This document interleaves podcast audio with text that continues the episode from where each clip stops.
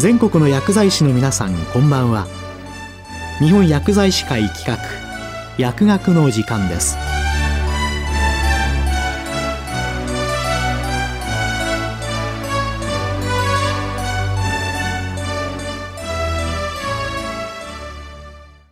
今日は最近の副作用情報から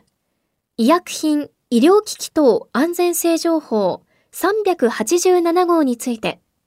厚生労働省医薬生活衛生局医薬安全対策課中村ありささんにお話しいただきます。皆さん、こんばんは。厚生労働省医薬生活衛生局医薬安全対策課でございます。本日は、令和3年11月発刊の医薬品、医療機器等安全性情報387号についてご紹介いたします。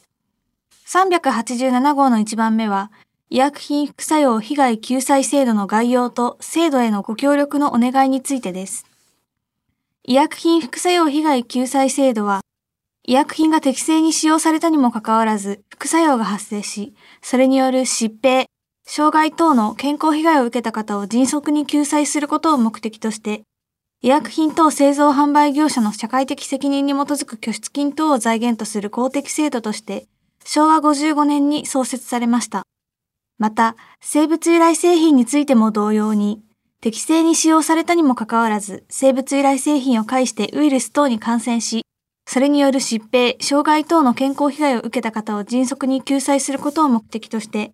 生物由来製品感染等被害救済制度が平成16年に創設されました。さらに、平成26年より再生療等製品の副作用及び再生療等製品を介した感染等についてもこれらの救済制度の対象となっています。なお、新型コロナワクチン等の予防接種法に基づく予防接種を受けたことによる健康被害については、本救済制度の対象ではなく、予防接種健康被害救済制度の対象となります。ただし、任意に予防接種を受けた場合は、本救済制度の対象となります。本号では、本救済制度についてご紹介しています。令和2年度の調査によると、一般国民における本救済制度の認知率は、知っている7.6%、聞いたことがある17.9%、計25.5%であり、医薬品の副作用による健康被害を受けながらも、本救済制度の存在を知らないために請求に至らない方がいることと思われます。一方、医療関係者における認知度は、知っている60.3%、聞いたことがある23.5%、合計83.8%であり、職種別では医師が94%、薬剤師が99%、看護師が62%、歯科医師が79.7%となっています。制度を認知している医療関係者のうち、請求手続きに関わったことがある人の割合は全体で7%、医師が10%、薬剤師が8.5%、看護師が2.8%、歯科医師が2.7%となっています。また、平成28年4月から救済給付にかかるすべての請求書様式に、救済制度に関する情報の入手経路について、医師、歯科医師、薬剤師、その他の医療機関職員、新聞、テレビ等、その他から選択する欄が設けられており、救済制度に関する情報の入手経路の把握が行われたところ、令和2年度における回答は、医師、その他インターネット、薬剤師、新聞テレビ等の順となりました。平成26年6月からは、医療関係者からの副作用報告用紙である、医薬品安全性情報報告書様式に、健康被害救済制度に関する欄を設け、この制度に関して、患者が請求予定、患者に紹介済み等の選択肢を追記しています。副作用報告の際には、患者への本救済制度の紹介を検討していただきますようよろしくお願いいたします。また、医療関係者におかれましては、医薬品や再生医療等製品の副作用により、健康被害を受けた方々に対して、本救済制度を活用していただけるよう、情報提供していただくとともに、請求にあたり、診断書の作成等にご協力ください。また、PMDA が請求を受理してから決定を請求者に通知するまでの標準的事務処理期間は6ヶ月以内であり、支給、不支給等を決定した件数のうち60%以上について達成することを目標としています。令和2年度の実績は、新型コロナウイルス感染防止のための措置による影響により55%でした。副作用救済給付の対象となる健康被害は、医薬品等を適正に使用したにもかかわらず、発生した副作用による疾病、入院を必要とする程度のもの、障害、日常生活が著しく制限される程度の状態のもの、または死亡です。なお、対象となる医薬品等については、病院、診療所で処方または使用されたもの、薬局などで購入したもののいずれも本救済制度の対象となりますが、抗がん剤や免疫抑制剤等、一部に本救済制度から除外されているものがあります。また、疾病に対する医薬品の請求等には、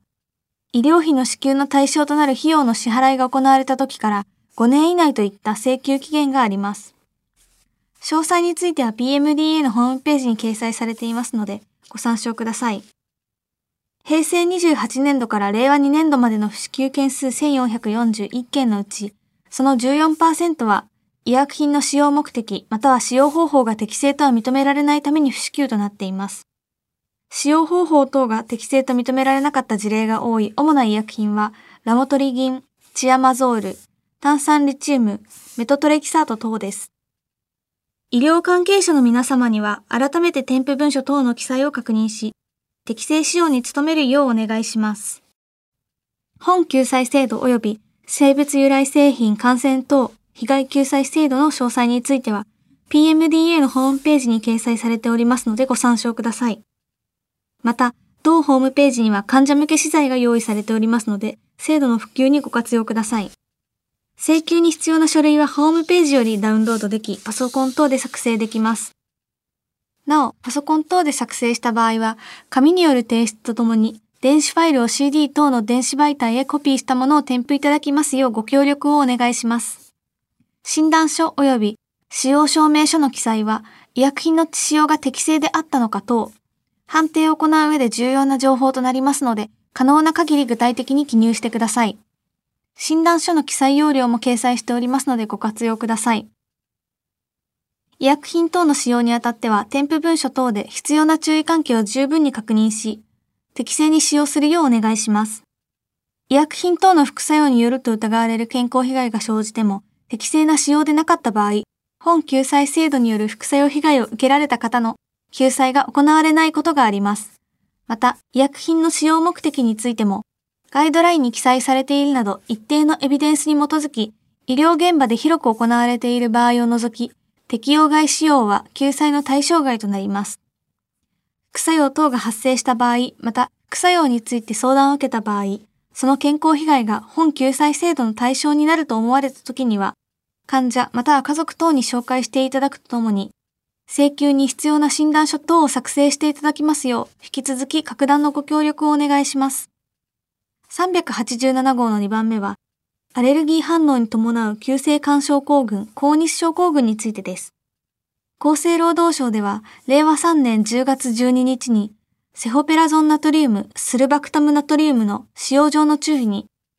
アレルギー反応に伴う急性肝症候群、高日症候群に関する注意喚起の追記を指示する通知を発出しました。本罪との因果関係が否定できない高日症候群と考えられる国内症例が集積したことによるものです。高日症候群は令和3年10月時点で国内外のガイドライン等での定義が確認できないこと、国内において認知度が高くないと判断したことから、使用上の注意にはアレルギー反応に伴う急性肝症候群と追記することとしました。改定内容及び症例経過は、本号の3、重要な副作用等に関する情報、4、使用上の注意の改定についてその327をご覧ください。高日症候群とは文献によればアレルギー反応により、肥満細胞から放出される種々のメディエーターにより、急性肝症候群にかかる種々の病態が引き起こされる疾患とされています。高日症候群は3つのタイプに分類され、タイプ1はもともと有意狭窄がない冠動脈に連縮をきたすもの。タイプ2はもともと存在していた冠動脈プラークが破裂し、急性肝症候群をきたすもの。タイプ3は冠動脈ステント留置症例において、ステント内血栓症をきたすものとされています。高日症候群の文献における報告数は限定的ですが、高日症候群の医療現場における認知度が高くないことも一因と考えられています。アナフィラキシーや急性肝症候群と診断されたものの、高日症候群とは診断されなかった症例がいることが想定され、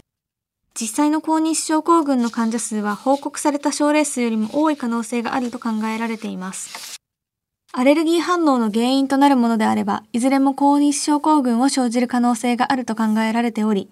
医薬品としては抗生剤、造影剤、抗血小板剤、抗がん剤をはじめアレルギー反応を起こすいずれの医薬品も原因物質となる可能性があり、医薬品以外にも植物アレルギー、金属アレルギー、虫や魚等の死傷、交渉など、高日症候群の原因となり得る物質や状況は幅広く存在するとされています。高日症候群の確立した診断基準は存在しません。国内外のガイドラインにも令和3年10月時点で高日症候群に関する記載は確認できません。臨床症状や血液検査、画像検査などに基づいて関連縮性狭心症や急性心筋梗塞とアレルギー反応が診断された場合に、高日症候群の可能性を考えることになります。アナフィラキシーを含むアレルギー反応を呈する症例において、急性肝症候群を合併する可能性があること、また、急性肝症候群の症例においてアレルギー反応が原因となっている可能性があることを念頭に置く必要があります。高日症候群の治療はアレルギー反応に対する治療と急性肝症候群に対する治療を同時に行う必要があります。治療内容によってはアレルギー反応に対する治療が急性肝症候群を増悪させる場合や急性肝症候群に対する治療がアレルギー反応を増悪させる場合がありますので、薬剤の選択には注意が必要です。高日症候群はアレルギー反応を起こすいずれの医薬品でも生じる可能性がある事象と考えられます。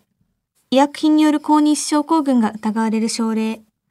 アレルギー反応に伴い急性肝症候群をきたす症例を経験された際には、医薬品医療機器等安全性情報報告制度に基づき、医薬品医療機器総合機構にご報告いただくか、当該医薬品の製造販売業者に情報提供いただきますようご協力をお願いします。厚生労働省及び医薬品医療機器総合機構では、引き続き本剤以外の医薬品による高日症候群が疑われる症例の発現状況等についても注視し、安全対策の要否を検討してまいります。3番目以降には重要な副作用等に関する情報、使用上の注意の改定についてその327、市販直後調査の対象品目一覧を掲載しています。これらの詳細については、医薬品医療機器等安全性情報387号をご覧ください。冊子は厚生労働省や PMDA のホームページ、PMDA メディナビからダウンロードすることができます。今日は最近の副作用情報から、医薬品医療機器等安全性情報387号について、厚生労働省医薬生活衛生局医薬安全対策課中村ありささんにお話いただきました。